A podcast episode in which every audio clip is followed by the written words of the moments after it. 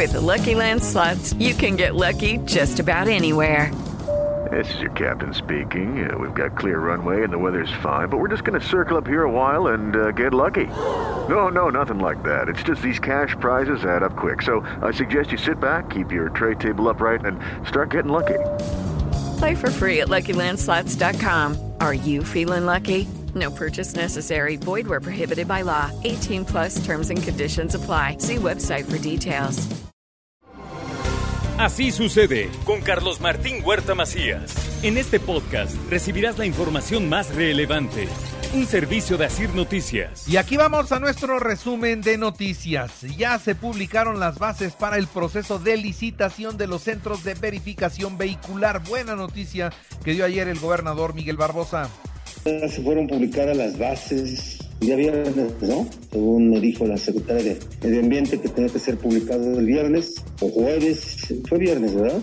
Entonces ya fue publicado, está avanzando y bueno, si hay convenios para que sean no molestados los automóviles con placas poblanas. Los panteones al 100% y el desfile de Catrinas que lo decida el ayuntamiento, pero por parte del Estado hay autorización me pronunciaría porque si hubiera desfile de Catrinas, pero depende del ayuntamiento. Yo no autorizo nada en la, en la capital, es el ayuntamiento. Bueno, y doy mi opinión como ciudadano, ¿no? Sí me gustaría que hubiera desfile de Catrinas, pero lo decide el ayuntamiento. Y lo otro, panteones, estamos al 100% abiertos. Y por la celebración del Día de Muertos se prevé un aumento del 7% en la ocupación hotelera de Puebla. La verdad es que esperamos que haya algo de ocupación, que vengan a ver las ofrendas. Nuestro principal atractivo es Huaquechula, Tochimilco. Entonces esperamos que estos días que es un puente, pues la gente llegue a Puebla y no solo vaya a Huaquechula y a Tochimilco, sino que admire todos los eh, atractivos turísticos que tiene todo nuestro hermoso estado, ¿no? Desde el pasado 20 de octubre y hasta el 7 de noviembre se llevará a cabo la Feria de los Muertos en Zacatlán.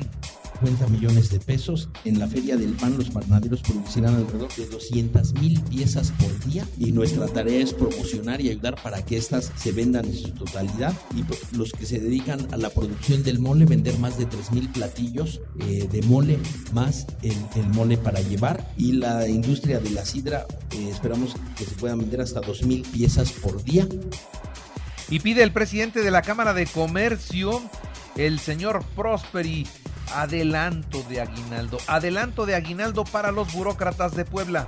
Seguridad, seguridad pública, también vamos a pedir un operativo especial en centros comerciales que tienen su seguridad y en el centro histórico. Y también se está viendo a nivel nacional si se puede, eh, que otros años se ha llevado a cabo, el poder adelantar, sobre todo para todos los trabajadores que trabajan para el gobierno, no importa si sean federales, estatales o municipales, poder adelantar una parte del aguinaldo Aquí hicimos ya una pregunta en el programa y el 95% de los trabajadores del gobierno se niegan a que les adelanten el aguinaldo. Ellos no, no esperan comprar nada en el buen fin, así lo externaron en una consulta que hicimos la mañana de hoy. Y que no regresen los ambulantes en el buen fin y mucho menos en Navidad. Esto es lo que pide el Consejo de Comerciantes del Centro Histórico en voz de su presidente José Luis Ayala si todo se hace bien, podríamos llegar hasta a vender hasta un 70-75% de lo que vendíamos antes de la pandemia. Nunca va a ser un 100% por lo menos en 8 10 meses. ¿Por qué? Porque la situación no, no la define en este momento eh, el espacio en el centro histórico, la define la economía familiar y en este momento está muy, muy, muy, muy dañada. El presidente municipal Eduardo Rivera inició los trabajos de limpieza y eliminación de grafitis en el centro histórico de Puebla. Y es importante dejar claro que aquí en este centro histórico habitan más de 15 mil personas, para ser precisos 40 mil personas habitan nuestro centro histórico, tenemos más de 10 mil negocios, más de 15 mil viviendas, 40 mil personas que viven dentro de nuestro centro histórico y no es posible que a veces lo tengamos en las condiciones en las cuales... En el mes de enero habrá una evaluación, una revisión al servicio de alumbrado público de la ciudad de Puebla para saber dónde urge la reparación, atención y cambio de luminarias. Puebla presenta una queja ante la Profepa por el delito ambiental cometido en la laguna de Alchichica. El gobernador dice, lo que hicieron lo tendrán que pagar. Ya alzamos nuestra queja ante, ante la propia directora de Profeta a nivel federal en contra del encargado de despacho. En Puebla no, no somos el lugar donde nos quedamos callados o que sientan algún servidor público federal que aquí puede llegar a hacer sus cosas. No, no, no, ya nos quejamos. Tenemos que ser una universidad ejemplar en el uso y el manejo de los recursos. Esto es lo que dijo ayer la rectora de la Benemérita Universidad Autónoma de Puebla, la doctora Lilia Cedillo. También le informo que la detención del Toñín tiene que ser sin derramar una sola gota de sangre, así lo comentó el gobernador Barbosa. Embarra a muchas personas, pero ahí va, ahí va caminando. espero que esto camine sin derramamiento de sangre. Es lo que espero. Así de simple sin derramamiento de. Es una posición de la autoridad. Inician operativos de seguridad en San Andrés Cholula. La Guardia Nacional y la Policía Estatal ya están trabajando conjuntamente, mientras que el Ayuntamiento y los Pericos del Puebla firmaron un convenio para favorecer a niñas y mujeres a través del deporte. Así lo dio a conocer el presidente Eduardo Rivera. Y continúa la asistencia presencial alternada del 75% en escuelas poblanas. Disminuyeron los contagios de acuerdo a los últimos reportes que da la Secretaría de Educación Pública. En cuanto a la vacuna, hubo poca afluencia en la jornada de vacunación en la, ciudad de Puebla, pero sí tenemos el dato de que el 60% de la población mayor aquí en el estado de Puebla ya tiene el esquema de vacunación completo. Es una buena noticia y el 80% tiene por lo menos una vacuna. ¿Cómo estuvieron los contagios el fin de semana?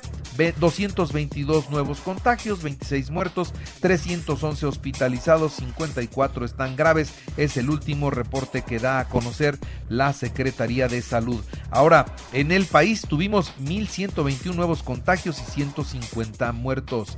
Rick se debilitó a tormenta tropical en Michoacán y se enfiló hacia el Estado de México. La Suprema es un huracán, ¿eh? huracán categoría 2, así pegó en las costas de Guerrero. Y la Suprema Corte de Justicia de la Nación ayer le dio un revés al gobierno federal al suprimir la, la prisión preventiva. No puede ser cárcel automática para quienes contrabandean, para quienes eh, venden facturas o para quienes cometen alguna defraudación fiscal. No será así, se tiene que respetar el eh, principio de inocencia, ¿no? Eso es algo que se tiene que seguir respetando en México y así ya no sea, no se podía cumplir este principio que es fundamental en nuestra constitución.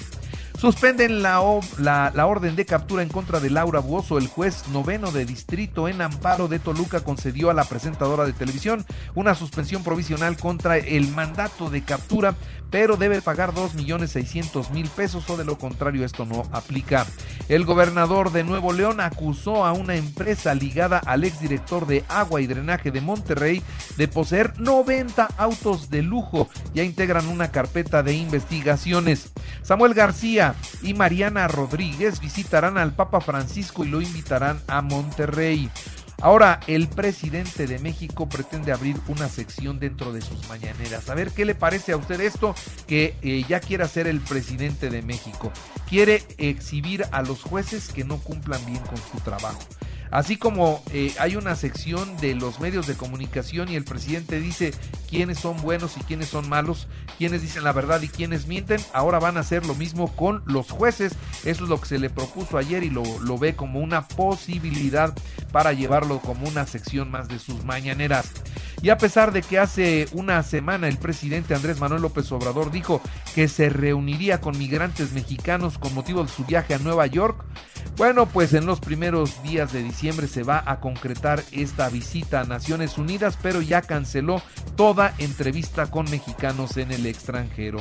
Y Rosario Robles, exsecretaria de gobierno en el sexenio de Enrique Peña Nieto, ella estuvo en la Sedato, estuvo en la Sede Sol bueno, denunció que es víctima de una venganza política toda vez que sigue en Santa Marta, Acatitla, desde agosto del 2019 sin que sea el procedimiento legal correspondiente. Es una venganza porque la tienen en prisión más de dos años, sin sentencia, sin juicio y sin demostrarle absolutamente nada.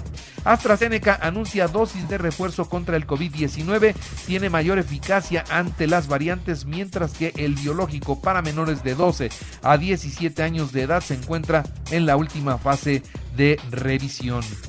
Vladimir Putin, el presidente ruso, critica los avances en los derechos de los homosexuales y las personas transgénero. Dijo que cada país debe adherirse a sus propios valores espirituales y tradicionales históricos pero que él está en desacuerdo con que ahora hasta los niños se les permita escoger el género.